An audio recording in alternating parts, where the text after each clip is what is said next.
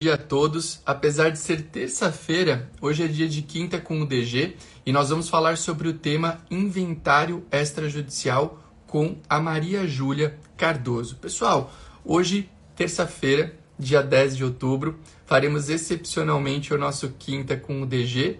Por quê? Porque na quinta-feira teremos um feriado e em decorrência do feriado uh, nós não realizaremos a nossa programação semanal. Legal? Então, uh, apesar de ser terça-feira, como eu disse, hoje é dia de quinta com o DG e a gente vai fazer excepcionalmente aí a nossa programação semanal. Hoje um dia especial, vamos falar sobre o tema inventário extrajudicial com a Maria Júlia Cardoso. Dois recados importantes, a nossa programação é semanal, toda quinta-feira, em regra, 7h38 da manhã tem quinta com o DG. Bom dia para o Márcio que está chegando aí, bom dia para o Alisson, pessoal vai chegando devagarzinho e mandando bom dia. E, além disso, uh, vocês estando ao vivo aqui conosco, eu sempre convido o pessoal para ficar ao vivo. Uh, estando ao vivo, vocês têm a possibilidade de tirar dúvidas, né? De falar aqui conosco, mandar dúvidas para falar sobre esse tema tão importante que é o inventário extrajudicial. A nossa convidada já está aqui, a Maria Júlia, e eu vou adicionar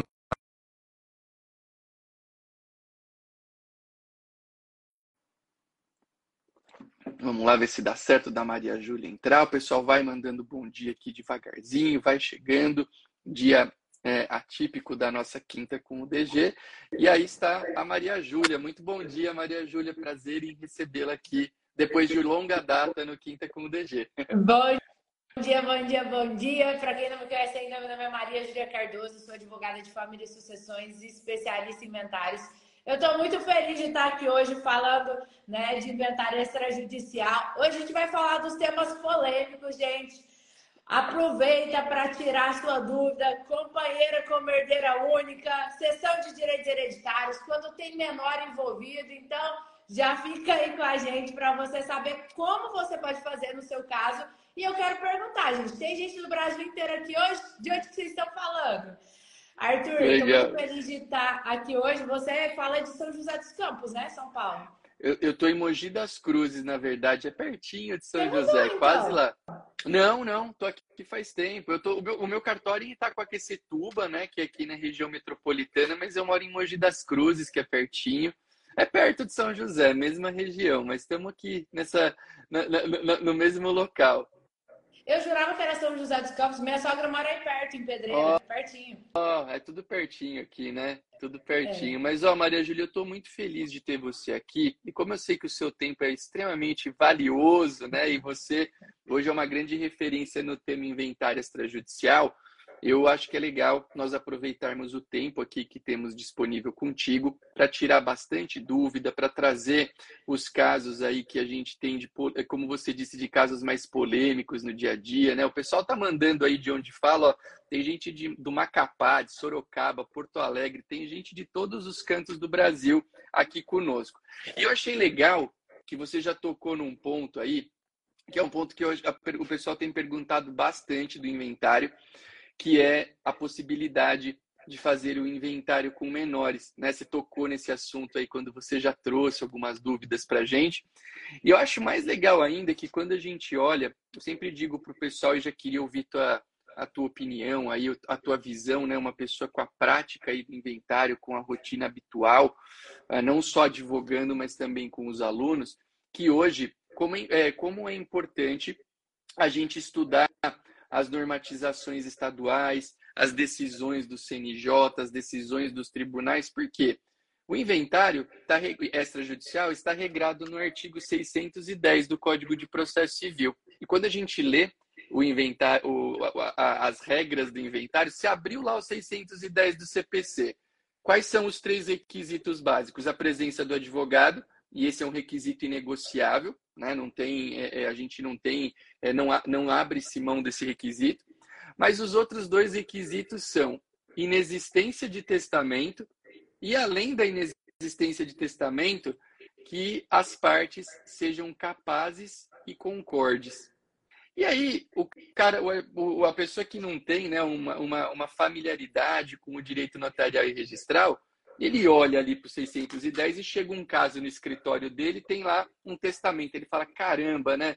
putz, não vou poder fazer esse inventário no extrajudicial porque tem testamento. E hoje, é, todos os estados do Brasil admitem o inventário com testamento, que a gente pode até falar um pouquinho. E também, também, o cara lê ali e fala, bom, partes capazes e concordes. E aí ele fala, caramba, tem um incapaz, não poderei fazer o meu inventário em cartório. E hoje também, não tantos quanto o testamento, mas a gente tem muitos estados do Brasil que admitem, seja normativamente, seja por ordem judicial, o inventário com incapaz. Então, eu já queria ouvir um pouco da tua experiência nesse quesito. Como é, é, tangenciar essa questão dos requisitos e como é importante ter acesso às decisões, às regras. Conta um pouquinho para a gente dessa parte que eu acho que é legal. Ah, é, com certeza. Eu falo que o advogado que se destaca é aquele que sabe as entrelinhas da lei. Porque se você abrir o Código Civil, o Código de Processo Civil, na verdade, às vezes lá vai ter uma normativa ultrapassada. É igual muitas vezes chega alguém aqui no meu perfil falando assim: ah, precisa estar dois anos separado de fato para não ser herdeiro. Eu assim, gente, isso já está superado. Se você procura na internet, vai aparecer o Código Civil e esse artigo não vai. Se você está separado de fato há um dia, essa pessoa já não é mais herdeira. Então, é um entendimento superado. Daí a importância, não só, gente, quando a gente fala de CPC, olha o nome, ó, Código de Processo Civil. Isso regulamenta lá o processo civil. Aqui no inventário extrajudicial, especificamente, a maioria da normativa vai estar em provimentos do CNJ ou vai estar em códigos de normas estaduais, que varia de estado para estado. E tem muita coisa que está superada e que a gente precisa estar ali na prática para saber. Né? É igual eu falo, essa parte do menor. Hoje, por exemplo, o Código de Normas né, do Rio de Janeiro já autoriza. Então, está expresso lá, você pode fazer. Mato Grosso do Sul, Maranhão, eu consigo fazer, por quê? Porque o próprio Código de Normas Estadual está assim. São Paulo e Minas, por exemplo, ainda não existe previsão expressa no Código de Normas. Mas é igual o Thomas, né? Um juiz aí o ano passado, acho que foi em julho, que ele decidiu e autorizou. Mas é qualquer partilha que pode ser feita no extrajudicial quando tem menor. E é aqui que eu preciso que você entenda, não é qualquer tipo de partilha. É a partilha legal. E eu gosto sempre de falar, né? Muita gente fala assim: ah, não, eu vou entrar com o campeão, não sei o quê. E a pessoa acha que só porque entrou vai ganhar, né? Existe mérito em uma ação de uso capião. Vai analisar se a pessoa tem direito ou não. Aqui no inventário, o que, que acontece quando o inventário, as partes falam assim: ah, não, eu não quero que meu irmão fique com aquela casa, não.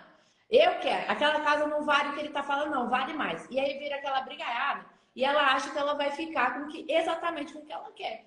Não, mas o mérito do inventário tá no juiz especificar o que, que vai ficar para cada herdeiro em específico. Mas cada um vai ser exatamente com o seu quinhão. Então, se eu tenho dois filhos, cada um vai ficar com 50%. Se eu tenho três filhos, cada um vai ficar com 33,33% ,33 do quinhão. Então, eu gosto de falar que não existe mérito nesse sentido. Cada um vai sair exatamente com o que é devido para aquele herdeiro, em percentual. Legal. quando eu vou para o inventário extrajudicial, a gente vai precisar seguir isso.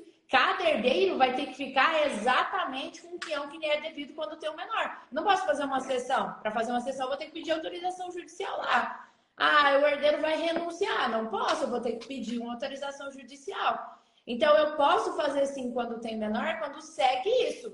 Cada herdeiro exatamente com é o que lhe é devido. Aí, eu acho, Arthur, que é até uma tendência. Atualmente, poucos estados admitem inventário extrajudicial com menor. Mas assim como aconteceu com o testamento, que hoje a gente tem que entrar com ação, uhum. né? Para ordenar o cumprimento do testamento, e aí eu venho com essa decisão que autoriza o inventário extrajudicial e faço, eu acho que vai acontecer isso também com o menor, né? Eu também Quando... acho. Eu, é, quando a partilha é legal, acho que vai ser direto, igual a gente está vendo em vários estados, mas quando não é, vai ser igual a ação de abertura e descumprimento de testamento. O que, que você acha? Eu concordo com você. E essa tua observação ela é super, super importante. Né? Interessante que os nossos uh, ouvintes, espectadores aqui de hoje entendam que quando a gente fala em partilha com menor, e até eu anotei aqui, a Tatiana falou que na Bahia também pode, e o cartório Sertãozinho PR falou que no Paraná também pode. Né? Então, uh, a gente tem. É, é interessante que quando a gente fala em partilha com menor, com incapaz, a gente tem que estar é, sempre diante dessa chamada partilha legal, partilha igual. É aquela partilha na qual não há uma transmissão uma transmissão de propriedade, uma transmissão de direitos. Esse é o cenário de hoje, né, Maria Júlia? Porque eu particularmente acho que no futuro não só uh, haverá essa possibilidade que você citou de, independentemente até de uma ordem mais complexa, a gente fazer o inventário com o incapaz, como ocorre com o testamento, uh, mas eu acho até que a própria, o próprio inventário com essa partilha em que há sessões, a gente vai ter como fazer por meio do extrajudicial, porque eu vejo como uma tendência. É até interessante que quando a gente pensa no inventário com testamento, é, ainda hoje você precisa que o testamento seja aberto no Poder Judiciário.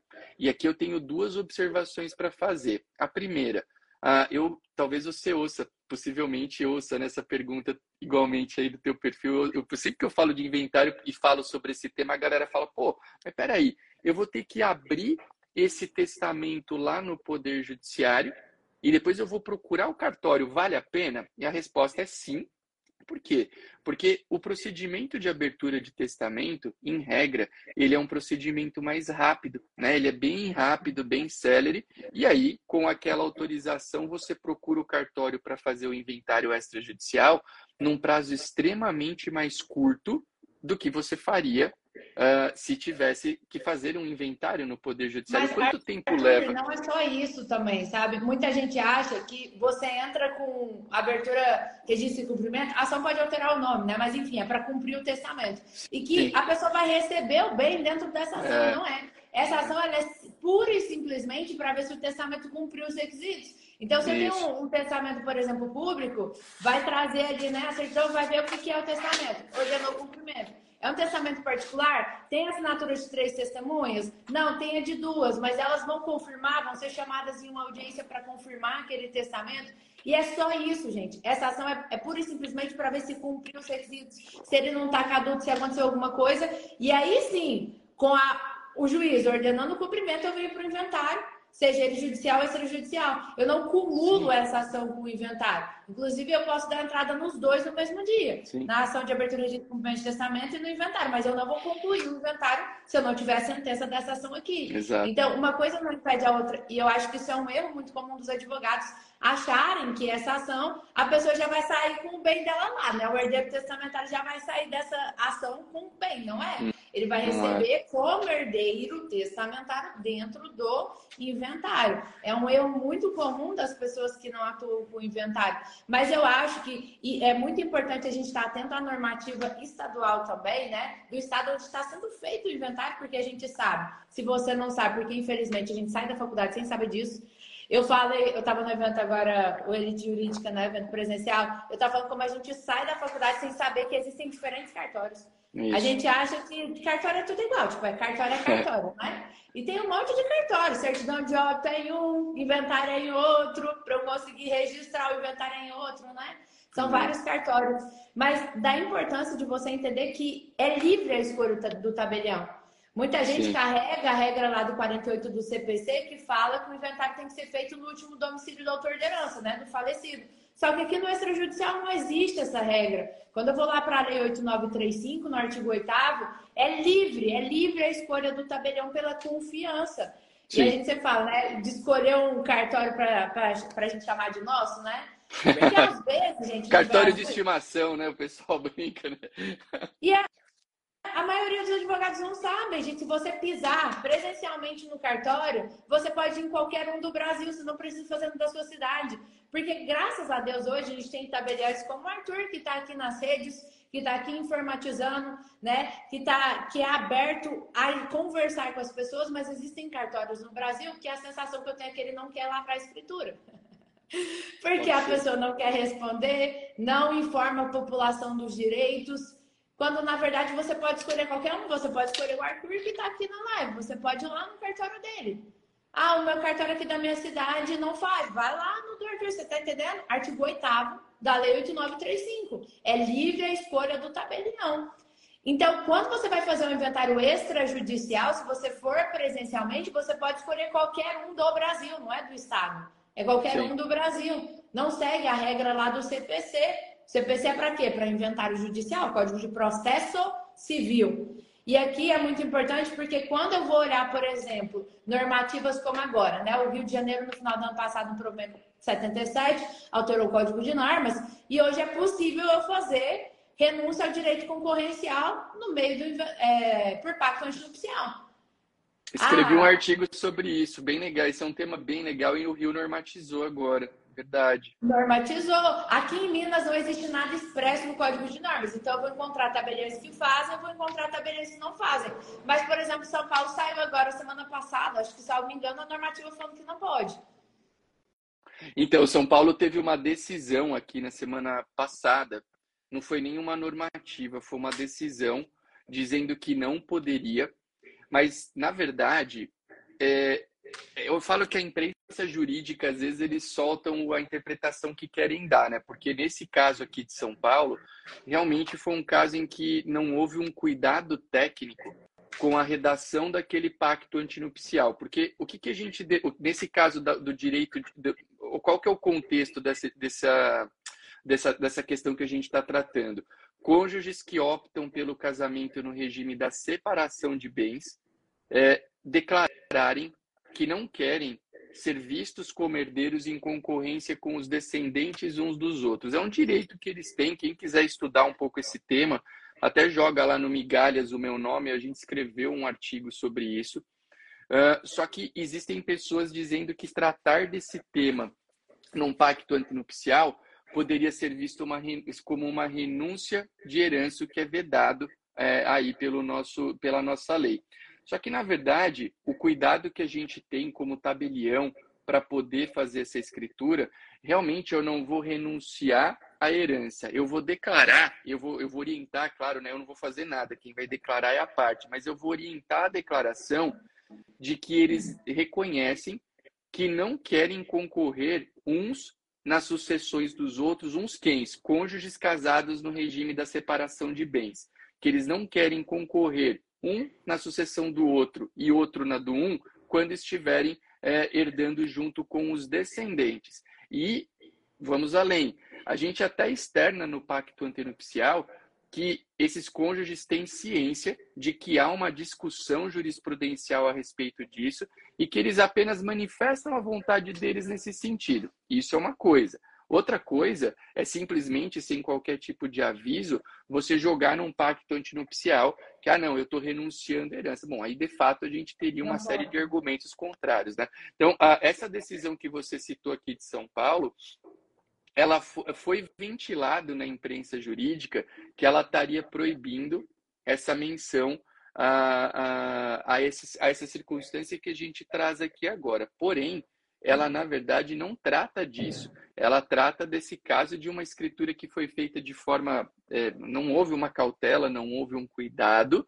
e aí houve a manifestação, e claro, né? Quem gosta dessa tese, e a gente sabe que no mundo jurídico uh, existe uma, uma vaidade intelectual muito forte, tem alguns civilistas, é, tem alguns civilistas muito conhecidos que levantam essa bandeira da proibição, e aí o cara já posta ali, não, acabou, proibiu, acabou a discussão. Cara, na minha visão, não acabou em nada a discussão. Tanto que, para mim, é bem tranquilo que dá para fazer e eu defendo e continuarei defendendo essa situação.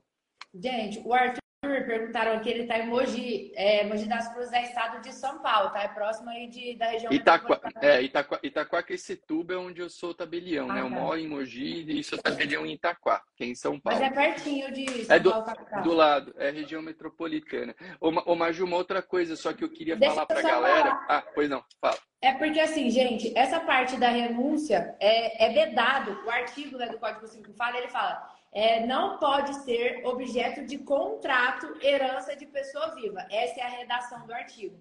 E aí, uma vez que a gente vai olhar esse artigo, ele não fala nada sobre renúncia ao direito concorrencial e o, aonde que está o fundamento para que doutrinadores, né, igual o Arthur falou hoje, defendam e levantam a bandeira de que é possível sim. E a gente está vendo, inclusive, isso nos códigos de normas estaduais. Eu acho que é uma tendência, né? É, isso está fundamentado no princípio da autonomia da vontade privada. Então, quando o Arthur fala que está externada a vontade da parte, é nisso que a gente se agarra após a morte, e eu acho que é uma tendência do direito privilegiar a autonomia da vontade privada.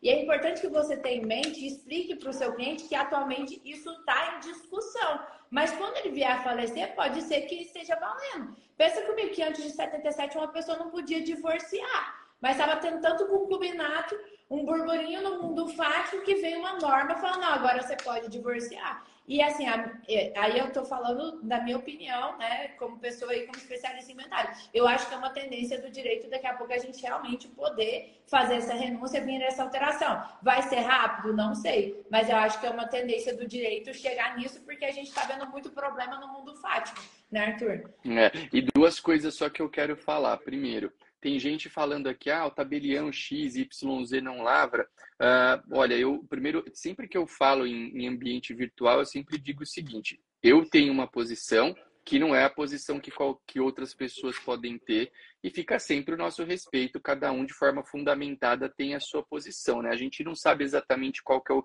o, o critério que cada um utiliza, então aqui quando eu dou a minha posição, porque eu já ouvi assim, ah, o Arthur falou. Não, não falei de ninguém. Eu estou dando a minha posição como eu atuo, né? E tem pessoas que atuam de forma distinta e tal.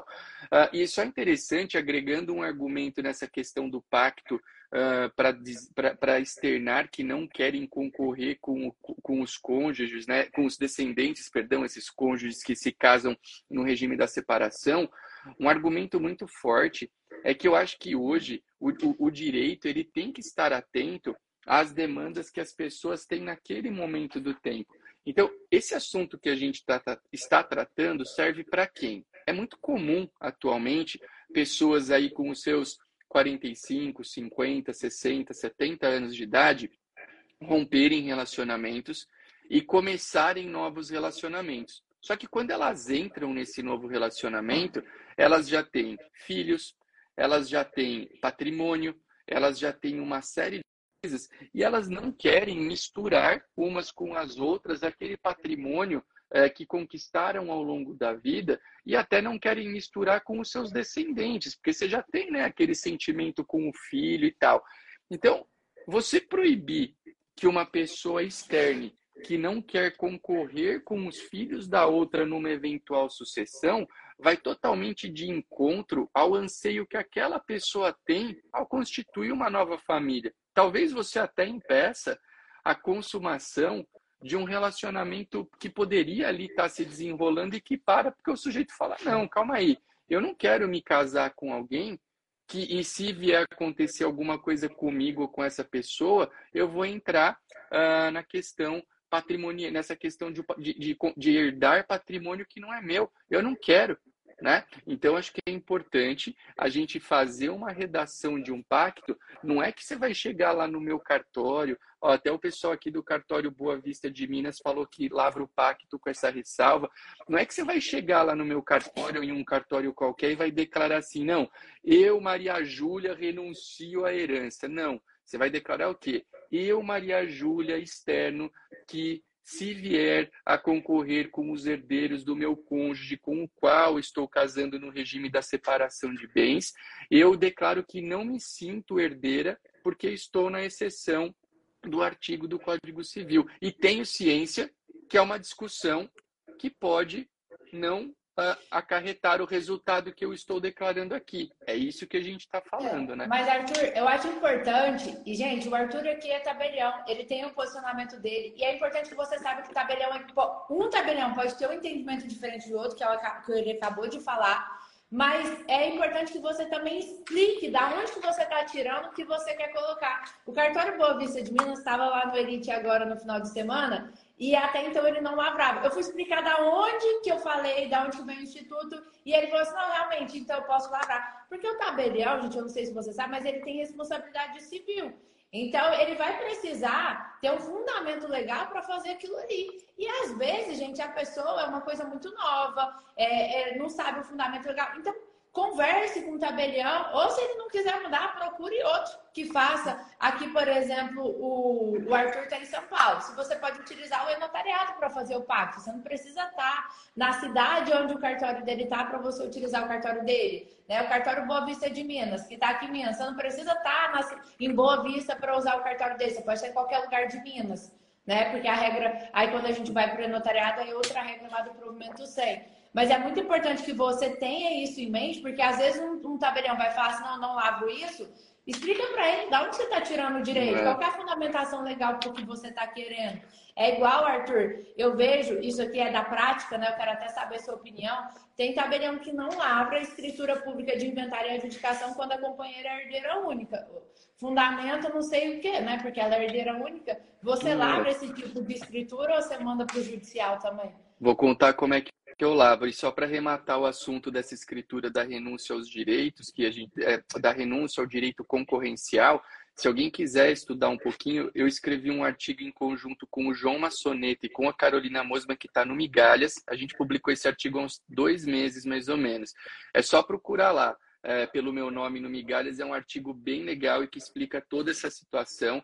Um ponto que eu queria ter dito bem rapidinho lá da questão do inventário, do inventário com testamento é importante. Aqui no estado de São Paulo, quando pedi a abertura do testamento no judiciário, solicitar autorização para fazer a escritura de inventário, porque é, cada estado do país regrou de um jeito. Aqui em São Paulo, além de abrir o inventário extrajudicial, desculpa, o testamento público no Poder Judiciário para fazer o inventário extrajudicial, tem que ter autorização expressa para fazer a escritura de inventário. Então, eu queria deixar esse cuidado para o pessoal, porque às vezes, como a gente recebe abertura de testamento sem pedido para realização do inventário extrajudicial. E aqui na normativa de São Paulo, isso afronta um comando legal direto. Então, tomar esse cuidado. Mas vamos para o assunto que você propôs, que é bem legal: é, inventário com é, a adjudicação para companheira única. Por que, que o pessoal é, veda isso? Né? Não é que é, as pessoas que, que entendem não ser possível elas se apegam a um artigo que foi colocado lá na resolução 35 do CNJ e que é repetido basicamente em códigos de normas de todo o Brasil, que diz o quê? Esse artigo existe, esses artigos existem e estão formalmente em vigor até hoje. Né? Uh, eles, esses artigos dizem o quê? Que para o inventário ser feito, que, que a companheira pode ser herdeira, desde que, desde que haja o reconhecimento de outros herdeiros no inventário extrajudicial. Então, se você abrir resolução 35 do CNJ, tá lá até hoje. Se você abrir o Código de Normas aqui de São Paulo, tá lá nos itens, acho que 112, 113, e eu acho que tem em vários lugares do Brasil. Por que, que essa discussão começou a ganhar corpo nos últimos anos? Porque o nosso, o nosso direito, os nossos tribunais, vêm cada vez mais tratando o companheiro de forma parelha a quem? Ao cônjuge. Né? Nós, nós temos aquele julgado emblemático do STF que disse né, que, para fins é, sucessórios, uh, o cônjuge e o companheiro são exatamente a mesma coisa. Né? E com base nesse, nesse julgado, a gente teve aqui em São Paulo, por exemplo, em outros estados do Brasil, outras decisões nivelando o companheiro ao cônjuge de uma forma muito parelha. É engraçado até o pessoal brinca, né, que antigamente é, você poderia formalizar a tua união estável e tal, e que hoje você vai dormir solteiro e acorda como convivente ah, no dia seguinte. Eu né? isso, eu, é, sou, eu não sou a favor da, do tratamento igual. Se a pessoa em vida, ela não era criança, né? Se a pessoa em vida é. não quis reconhecer, Aí você abre, abre um loop infinito. E eu, eu, eu até estava falando outro dia sobre isso, porque a gente vai estar tá começando a ver agora os problemas desse reconhecimento refreado de uniões estáveis. É. Porque eu tenho uma ação de, por exemplo, a companheira pediu reconhecimento pós-mortem, né? O companheiro faleceu. E aí ela entrou com reconhecimento pós-mortem de 2004 até 2014, 2002 a 2014, se não me engano. E ela conseguiu. E aí ela tem direito de herança lá no inventário. Só que aí os herdeiros uhum. então tá, você, você conseguiu ser herdeira, então a gente vai entrar com sonegados, porque a gente sabe que você vendeu 12 imóveis nesse período que estava só no seu nome, e eles ganharam, agora ela vai ter que ressarcir com juros, atualização monetária e tudo a metade dos valores. Então, assim, é, é, existe é. uma consequência que muitas pessoas nem sabem. Pois é. Advogados consultam clientes e falam assim: não, vou entrar aqui, você vai ter direito de herança. Só que você não pode esquecer de falar que se ela vendeu alguma coisa, ou se ele vendeu também, o companheiro também tinha direito. E a gente está vendo na justiça agora ações é, de união estável, né? Que as, duram anos, que vão se concretizar, que vão anular testamentos feitos e viram um véu infinito eu acho que daqui a pouco a gente vai ter uma normativa mais específica, porque ah, eu, eu acho. não concordo com, com essa Ô, Maju, você sabe que eu ando, eu, eu confesso as minhas dificuldades, eu tenho hora que eu fico meio perdido nesse meio, porque, cara, é, hoje a gente lê decisão que fala, tem, tem namoro, tem namoro qualificado, tem namoro qualificado que tá perto de união estável, mas que não é união estável. Eu falo, cara, ah, sei lá, há, um tempo atrás era uma estação. Ou você tinha um relacionamento que queria manter família com alguém, não tinha. E hoje você, é, você, você foi muito feliz num comentário aí que você fez, né? Falando que, que agora, nesse momento do tempo, nós vamos começar a ver os reflexos dessa enxurrada de reconhecimentos que aconteceram, porque não é simplesmente reconhecer Uh, e de repente, ah, não, que bonito, tá reconhecido aí como comunhão estável e tal. Tem reflexos, né? Tem reflexos para os conviventes, para os filhos e tudo mais. Mas voltando, você me fez uma pergunta. Você faz a união estável, a, ou melhor, a escritura de inventário e adjudicação para o companheiro único? Aqui em São Paulo, o posicionamento que nós temos com base nas decisões aqui do nosso Tribunal de Justiça, eu acho uma posição até que eu, eu gosto, acho uma posição segura, é o quê? Se houver manifestação escrita dos companheiros, firmada em vida, óbvio, né? No sentido de que mantinham uma união estável, admite-se o inventário com companheiro único. E aí ele não fala nem. Existem decisões é, em que nós tínhamos a escritura pública como meio de formalização da união estável, mas uma dessas decisões até era balizada, era alicerçada em um contrato particular de união estável que tinha firma reconhecida. Então, aqui em São Paulo, qual é a posição que o tribunal adotou? Tem prova escrita da união estável, firmada em vida? Houve uma manifestação em vida daquele companheiro no sentido de que é, você tem uma união estável? Então, nesse caso, eu admito o companheiro como herdeiro único. Se não tiver, eu não admito. Eu acho, queria até ouvir tua opinião a respeito, que essa, essa, eu, um dos julgados do, do, do TJ aqui de São Paulo eu acho bem legal, porque o pessoal está até brincando, né, que logo terá contrato de ficante, mas já tem, né? Já tem contrato de, já tem contrato de namoro, que que impede um contrato de ficante, né? É, aliás, contrato de namoro é até uma brincadeira, né? Eu falo que se, se, eu sou casado, mas se eu tivesse uma namorada que me pedisse um contrato de namoro, eu acabaria o namoro, porque você declara no contrato de namoro que você não quer nada com aquela pessoa, não quer nada com nada mais sério. Né? Então, então, o que você está fazendo comigo? Mas voltando à posição do TJ, eu acho interessante a gente ter uma base escrita, por quê? Porque se eu não tenho nenhum tipo de base escrita e de forma isolada eu tenho, entre aspas, aí o direito de comparecer a um lugar e me declarar companheiro de alguém, eu penso, não é para todo caso, mas eu penso que em muitos casos você teria um ambiente de um pouco mais de insegurança para identificar aquela pessoa como herdeira. Claro, você pode falar assim para mim, pô, Arthur, mas de repente a mulher vai apresentar um monte de provas de que ela era companheiro, o, marido, o companheiro vai apresentar, mas é um ambiente que talvez extrapole um pouco o perfil de análise que o cartório tem condição de fazer. Não acho uma discussão fechada, mas essa posição que o TJ daqui de São Paulo adotou, uh, eu penso que é, é, interessante. O que, que você pensa, Maju? Você acha que dá para fazer? Não dá? Como... Eu acho que assim, é lógico que tem casos que a gente sabe que a pessoa era companheira, mas a gente tem que entender o direito como algo que é, existem pessoas de má fé Existem pessoas que vão estar ali e querendo passar a perna nos outros. E é nesse sentido que eu acho que inviabiliza um pouco. Porque eu poderia chegar lá e falar que eu sou companheira, sei lá, do Pelé. Eu sou companheira e a pessoa vai me conhecer. Não, não faz o menor é. sentido.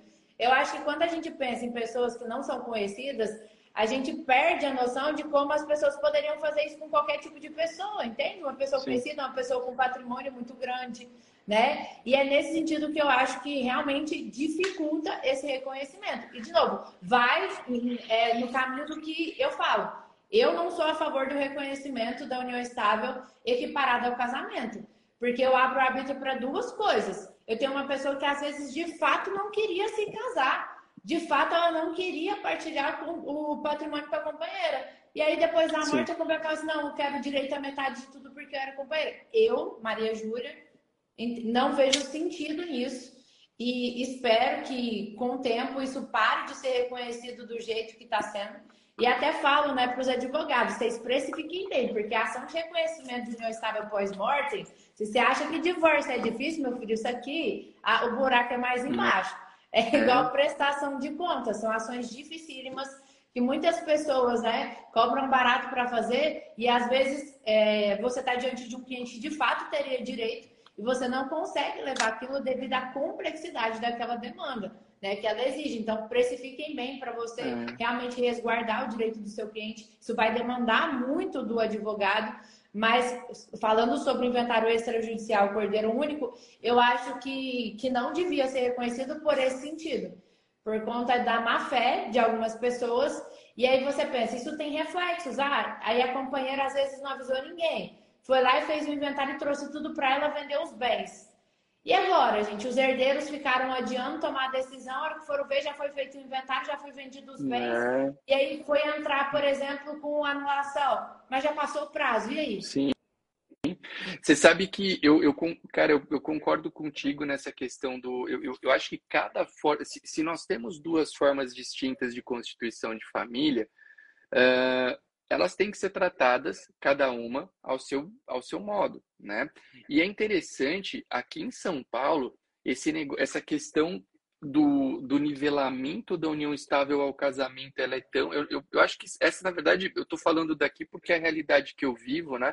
Como tabelião, e a gente acompanha muito aqui as tendências do tribunal, e o tribunal daqui acaba sendo uma referência nacional em alguns, em alguns quesitos. Cara, aqui essa discussão ela tá tão é, é, linkada aí a, essa, a esse nivelamento de tratativa para o casamento e para a união estável, que quando houve a mudança do nosso código de normas, a última grande reforma que nós tivemos aqui, no texto que precedeu a mudança, ele a, época, né, essa mudança já tem aí uns 5, 6 anos, foi, foi um dos primeiros códigos de normas que trouxeram uh, a possibilidade de você registrar a união estável no, no livro E do registro civil das pessoas naturais, né? De você levar o registro da união estável para o registro civil também.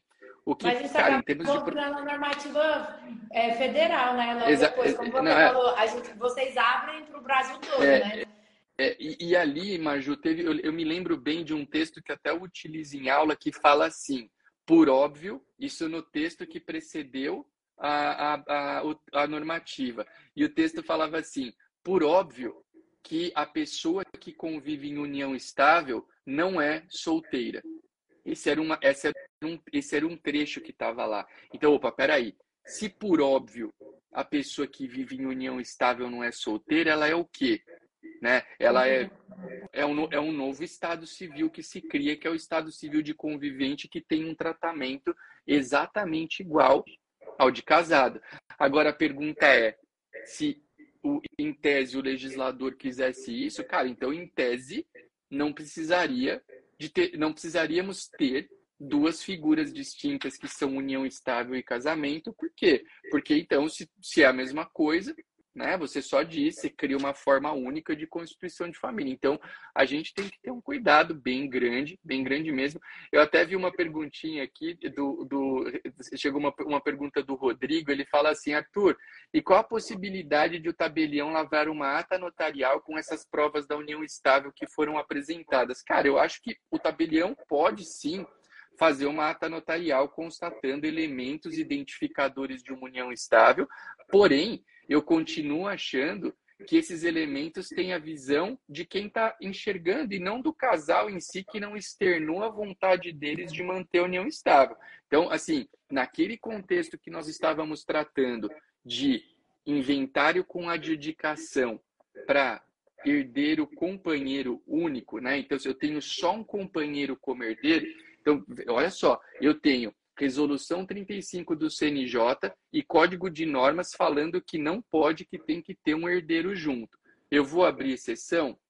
Eu acho que dá para abrir exceção, mas essa exceção ela tem que estar tá bem balizada, tá bem balizada e é, ela tem que ter prova escrita de acordo com o que o tribunal daqui, uh, Arthur, o, que o tribunal disse.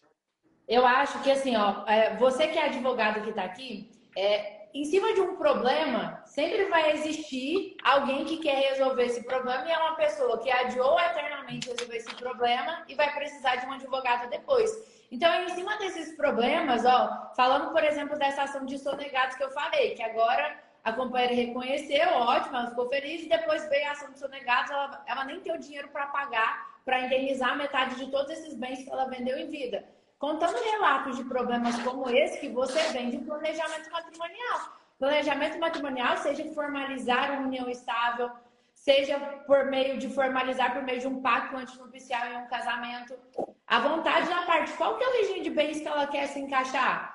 Entende? Então, é em cima de problemas como esse, olha como um problema para uma pessoa é uma oportunidade para outra. É em cima disso que você vende o seu serviço de planejamento matrimonial. Eu vejo que o advogado ele tem dificuldade, né? Como que eu vou vender o serviço de planejamento matrimonial? Você não vende falando, ah, eu faço planejamento matrimonial. Tá, minha filha, senta lá, Cláudia. Ninguém quer saber o que, que você faz, com que você ganha dinheiro, não.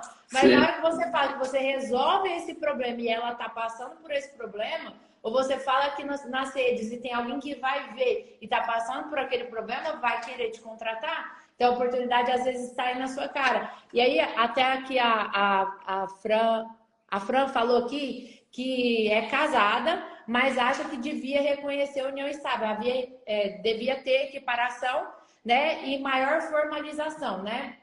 Sobre isso, maior normativa. Gente, eu acho que, de novo, Poderia ter mais normativa sobre isso? Claro, concordo. Só que quando você fala que tem que equiparar, de novo, e se tinha um dos companheiros que não queria? Ele não formalizou, porque ela falou assim, ó, não posso penalizar quem não formalizou. Mas e se a pessoa não queria de é... fato formalizar? E aí Exato. eu tô penalizando a pessoa que não queria, você tá entendendo? É isso. Porque se ela queria, por que não formalizar?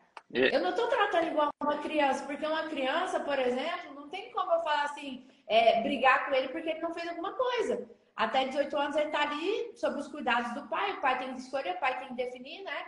Agora, quando eu falo de um adulto, ele tem responsabilidade. E eu acho que isso traz até para a noção de responsabilidade que a gente tem hoje, né? Muitos adultos se portando como crianças e, e deixando para tomar decisão. Gente, eu gosto muito de falar, desculpa pelo nasmo, mas a gente pode escolher nossas escolhas, mas somos reféns das consequências dela. Eu posso escolher comer um docinho, mas eu não posso escolher se eu vou engordar ou não.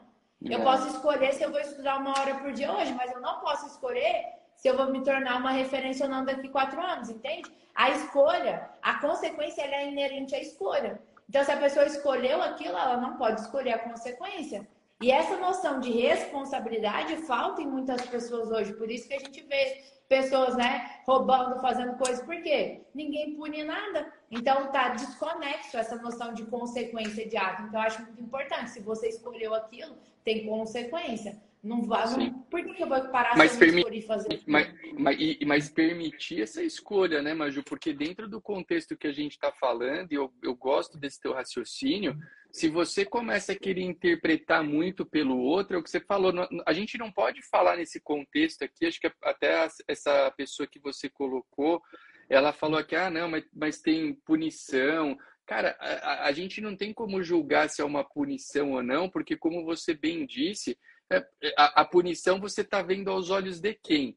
Será que aos olhos daquela pessoa que se foi e que não firmou um contrato, ela de fato queria ter uma união estável? Ou será que ela não queria e alguém está interpretando por ela? Então, esse conceito né, de, é, de punição, de ah, não, você está punindo quem não fez, cara, não sei. Eu não sei se ele se aplica aqui, porque na verdade o que a gente está dizendo é o quê? Uh, a gente está afirmando que existem algumas formas de constituição de família, e essas formas de constituição de família elas podem gerar reflexos para a maneira com que vai ser feito o inventário. E outra, né? O que, o, até para deixar bem claro, é, quando nós o que nós estamos discutindo aqui é a possibilidade de se fazer um inventário extrajudicial com esse único companheiro que não deixou prova escrita da relação. Mas eu não estou dizendo, eu não estou dizendo que ele não vai poder receber. É, até porque, se ele quiser fazer valer o direito dele, ele pode fazer o quê? Ele pode ir no Poder Judiciário e lá ele tem um juízo probatório muito maior, até pela jurisdição que é inerente à atividade do Poder Judiciário e que eu não tenho. Eu não tenho jurisdição. Né? Então, é, é, é interessante a gente pensar só nisso. Aqui, não é. Vamos deixar até bem claro, mas bem claro mesmo. Acho que nem, nem Maria Júlia, nem eu estamos dizendo que o cara não vai herdar. A gente está dizendo, a gente está discutindo a possibilidade de fazer o inventário pela via extrajudicial, sem qualquer tipo de lastro. É isso. Tá? É então, isso. Né, não tem, não tem julgamento. Mas, mas Arthur, eu acho importante trazer essa noção da consciência, porque o advogado, eu acho que ele nem consegue falar isso durante o atendimento. Muitos não se casam para evitar gasto, mas você sabe quanto custa um reconhecimento de união estável pós-morte? É muito mais caro do que lavrar. E é ancorando nesse problema que você vai conseguir vender um serviço de planejamento matrimonial. Falando do problema Sim. que a pessoa vai ter após a morte. E aí você, aí você volta aqui, né? Onde que você pode lavrar? É aqui, ó, no tabelionato de Sim. notas. O Arthur é um tabelião. Você consegue fazer pelo notariado, sem sair da sua casa. Então, eu acho que o advogado ele tem a dificuldade também de linkar um problema lá na frente que pode ser resolvido aqui agora na prevenção. Sim. E, também e, acho. E é isso. Então, é por isso que eu quis entrar nessa discussão, porque acaba chegando lá Realmente, hoje, você não vai conseguir. Eu já fiz, tá, gente? Casos tabelião reconhecendo companheira como herdeira única. Eu, particularmente, não concordo por essas razões que a gente acabou de falar aqui, porque pode induzir a eu. Vamos supor que existiam filhos do falecido e ela veio falar que não tinha. Declarou ali, e agora? Pois Passou é. o prazo de anular, são problemas. Então, assim, o inventário extrajudicial, se você for olhar no 610 do CPC, igual o Arthur falou no início da live, é, não pode ter herdeiro menor ou incapaz Todo mundo de acordo? Não pode ter testamento. Mas aqui, ó, a questão do testamento já está ultrapassada. Resolvida. Eu posso ir lá no judiciário, pedir o cumprimento e voltar aqui. Não esquece de pedir para autorização para processar no extrajudicial. Sobre ter menor, né? Já, eu, alguns estados já autorizam de automático, Paraná, Maranhão, Mato Grosso, Rio de Janeiro, Bahia. Outros você vai precisar pedir autorização judicial para voltar aqui. Mas, por exemplo, quando eu falo de incapaz, muita gente acha, né, Arthur, acho que só antes da gente finalizar, que precisa ter interditado para ser considerado incapaz. Não, é, não, é, gente. Às vezes a pessoa não é interditada, mas ela não consegue exprimir a vontade dela. Aliás, aliás pós-estatuto do deficiente, os casos de interdição caíram de forma brusca, porque a, a regra agora é a capacidade plena, né? Que isso, isso até dificultou o nosso trabalho no cartório, porque é, você tem pessoas que são civilmente capazes, mas elas não conseguem externar a vontade delas. A interdição, pós-estatuto do deficiente, ela virou uma medida amplamente excepcional. Né? Então, se você for ler ali o estatuto do deficiente, ele fala em interdição somente para casos em que a pessoa não tenha condição de praticar atos de caráter negocial. Né? Então, o, o, Estatuto do, do, Deficiente criou uma espécie de um liberou geral para a pessoa que tem uma, uma, uma deficiência de ordem intelectual, e isso eu acho até problemático, não só eu, né, como muitos doutrinadores até acharam problemático para o próprio deficiente, porque a interdição virou uma medida super excepcional. Então, uh, bem legal isso que você falou, não precisa ter interdição para ser tratado como incapaz. Basta o quê? Basta que a pessoa não consiga externar a vontade dela. Né? Então, se a pessoa chegou lá no cartório, você conversa, a, gente, você, oh, escuta, é, que dia, é, que dia é hoje? Ah, não, hoje não lembro. Ah, em que planeta que a gente vive? Ah, não sei. Então, você faz perguntas e você consegue identificar muitas vezes que a pessoa ela é incapaz, mas ela não tem interdição. E nesse caso, você tem que remeter pro pedi ou para é, ou o judiciário, ou para os estados que autorizam dentro daquele procedimento. Bem, isso é bem legal que você falou, porque às vezes a pessoa pensa, não, incapaz é quem tem interdição. Não, não necessariamente. Não isso é importante, gente, para você já avisar o seu cliente durante o atendimento. Porque às vezes elas, não, vamos lá no cartório e faz, não é interditado, vamos conseguir. Não, gente, o tabelião ele pode e deve se recusar, porque a incapacidade não está ligada a estar interditado. Ser incapaz de não Sim. conseguir exprimir a sua vontade. Então tem que lembrar isso em mente. E tem um outro ponto que eu gosto de falar, tem todo mundo de acordo né? Se a gente é. for olhar lá, todo mundo tem que estar de acordo. Só que se eu for olhar no 669 do CPC também, 669, ele fala que eu posso deixar para sobrepartilha bens litigiosos. Então, se eu tenho, por exemplo, cinco bens e o povo está brigando só com uma casa, as outras quatro estão de boa, e eu tenho um fundamento legal para lavrar uma escritura pública de inventário sobre os quatro que todo mundo está de acordo e deixar o que eles estão brigando para sobrepartilha. Então eu consigo liberar. Se você ah, mas compensa fazer isso? Ah, gente, pensa comigo, eu tenho cinco bens parados, que às vezes estão se deteriorando. Às vezes eu tenho um carro que eu não consigo vender, que não sei o que eu tenho tá perdendo dinheiro ali eu consigo já liberar esses bens que todo mundo está de acordo e deixar o único que eles estão brigando para depois. Então eu falo, isso está em algum artigo específico? Não. Não. Às vezes eu vou ter que ir lá em um do CPC, voltar aqui no provimento CNJ, ir lá em alguma normativa. E o advogado que faz a diferença, né? Que ele vai conseguir atuar mais rápido, é, ajudar o cliente dele a de fato ter uma vida melhor é aquele que busca as entrelinhas da lei. Se você for olhar só requisitos do extrajudicial, você vai ficar preso.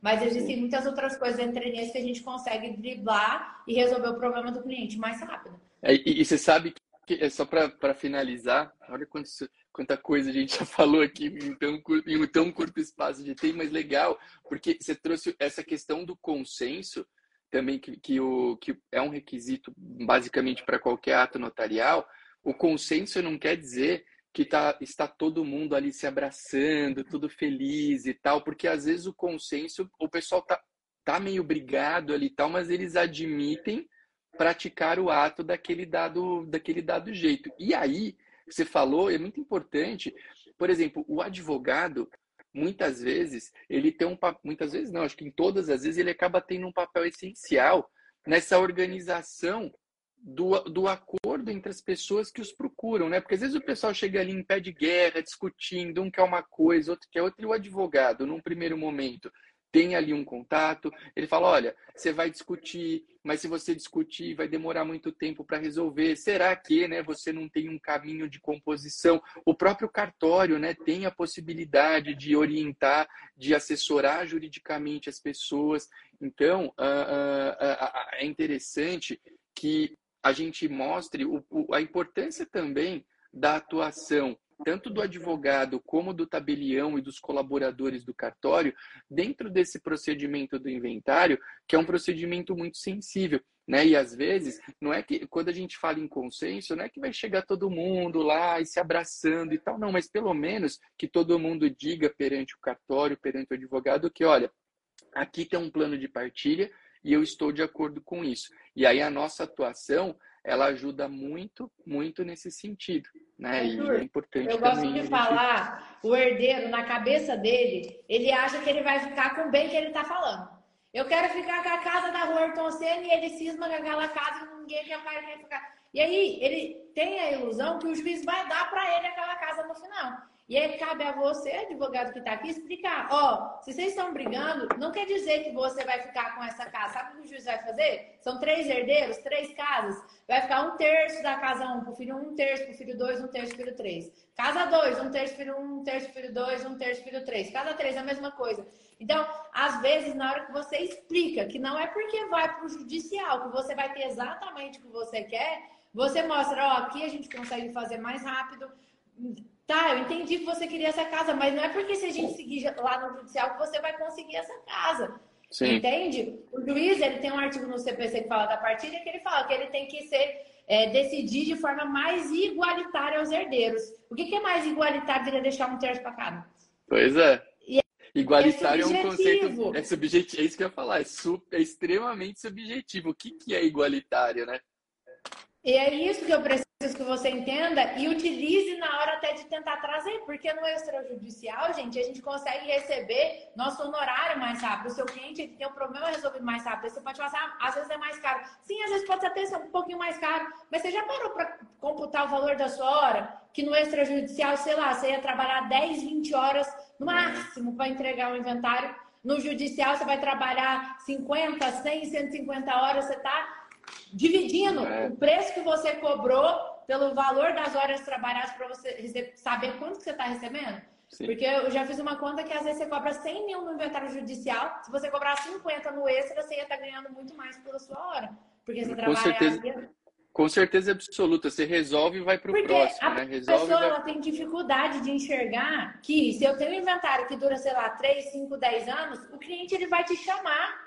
E essas horas são computadas como trabalho. Você ficar ali, ó, conversando com o cliente, e aí, quanto mais tempo demora, doutor, mas não vai resolver, não sei o que, você tem que ficar explicando. Isso é tempo de trabalho que você está conversando. Sim. Então tem que ser levado isso em consideração. Mas, Verdade. Arthur, eu quero te parabenizar pelo seu quadro, porque eu falo que o conhecimento mudou a minha vida. E eu tenho certeza que muda de centenas de pessoas que estão aqui. Meu pai, inclusive, cortava cana. Eu falo, conhecimento me trouxe até aqui. Eu tenho certeza que é o que vai me levar ainda além. E o conhecimento, quando a gente democratiza ele, a gente facilita até a nossa vida, que são advogados que às vezes iam ficar emperrando um processo ali extrajudicial e que agora vai trazer para lá. E a, a, população que se engrandece no final das contas, porque eu tenho advogados mais qualificados. E aí a pessoa vai ter o problema resolvido mais rápido, todo mundo sai ganhando, né? Nessa, nesse propósito de democratizar o conhecimento. Te parabenizar por esse quadro, por ser um tabelião que realmente conversa com a população, porque infelizmente não são todos, né? A gente sabe. E parabéns, muito sucesso ah, aí no cartório. Imagina, eu que quero agradecer demais. O Maju, primeiro, eu fico impressionado. Eu já eu ouço você falando sempre, eu fico impressionado com a velocidade versus qualidade que você fala, porque tem gente que fala rápido e não fala nada com nada. Você, alguém falou aqui, né, da tua rapidez na exposição, até o Américo pôs aqui. Maju é sem miséria de conteúdo e velocidade. Eu achei muito legal. Parabéns, essa tua dinâmica é muito legal. Você transmite muita informação de uma maneira simpática, de uma maneira clara, com rapidez.